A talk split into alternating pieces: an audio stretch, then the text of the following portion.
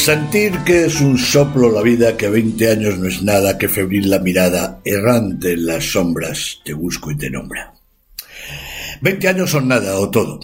Son los que cumplirá Manuel Escribano, de alternativa, la próxima temporada. Media vida, cuando ha cumplido los cuarenta de edad. En esos veinte años ha pasado por todas las fases de un torero. Tardes de gloria y triunfos, cantados y contados, el ostracismo, sin contar ni cantar, y graves cornadas, heridas de cuerpo y alma, como son las cornas de despacho. Algunas físicas, como la de Alicante 2016, tras una grandiosa faena, vinculada a la espiritual que duele más por la falta de repetición tras la obligada reaparición en 2017 hasta este 2023 en una sustitución amorante con otro encierro de Adolfo Martín, al que por cierto cortó cinco orejas en la edición de 2015. O otro caso, por ejemplo, en el puerto 2022 en que acaparó todos los premios para verse fuera en 2023. Y un clamor, su ausencia de Madrid esta temporada. Son solo algunos ilustrativos ejemplos.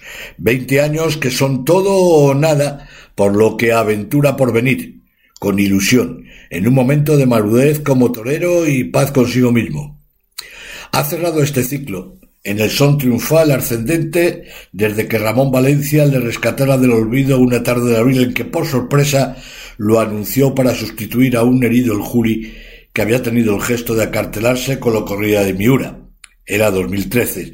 Luego vendría su cenit, con el indulto del famoso toro de Victorino Martín Cobra Diezmos, 2016.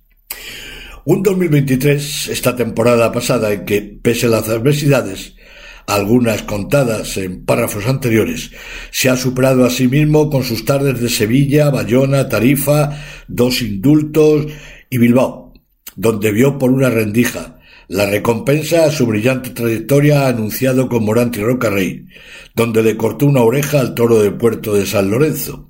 Hierros, como el del puerto, injustamente no habituales en sus veinte años como matador de toros. Que veinte años son nada, porque todo en su ánimo de superación está por conseguir.